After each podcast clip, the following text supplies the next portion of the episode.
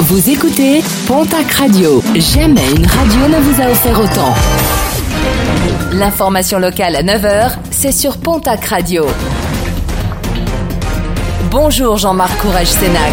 Très belle matinée. Une béarnaise de 37 ans n'a pas survécu à ses blessures survenues lors d'un accident qui s'était produit sur l'A65 le 22 avril dernier à hauteur d'Air-sur-la-Dour. Elle avait été percutée par un automobiliste tarbé alcoolisé et qui roulait à vive allure. L'homme en état de récidive conduisait malgré l'annulation de son permis de conduire.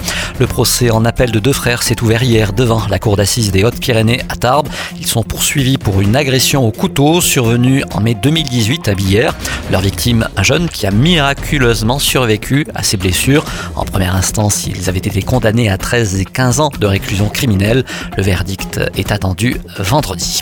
Convoqué devant le tribunal de Tarbes en octobre prochain, le conducteur de 65 ans qui avait tenté d'échapper à un contrôle la semaine dernière a été déféré devant le parquet de Tarbes ce week-end. Jeudi dernier, en fin de matinée, il avait refusé donc de se soumettre à un contrôle de gendarmerie. Une course poursuite s'était alors engagée. Le conducteur avait percuté un véhicule près de Montgaillard avant de prendre la fuite à pied. Julien Lassalle, frère du député et candidat malheureux à l'élection présidentielle Jean Lassalle, a annoncé hier à Saint-Palais sa décision de se présenter aux prochaines législatives à la place de son frère qui ne briguera pas un nouveau mandat à l'Assemblée nationale. L'agriculteur de 62 ans promet de lutter contre le désenclavement en milieu rural, qu'il soit routier, ferroviaire, informatique ou médical. Payer plus pour moins de services, la grogne s'installe sur les réseaux sociaux suite à la fermeture de plusieurs déchetteries dans l'agglo de Tarbes. Conséquence directe, des files d'attente qui se rallongent et un temps d'accès qui explose littéralement. Une multiplication des décharges sauvages serait parallèlement observée dans plusieurs communes de l'agglo. Et puis en sport, basket, Betclic Elite, l'avant-dernière journée de la phase régulière du championnat.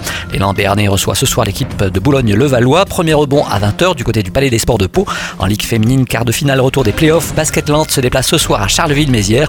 Dans les playdowns, victoire impérative pour le TGB ce soir au Palais des Sports du Quai Tarbes face à Landerneau. Coup d'envoi de la rencontre à 20h.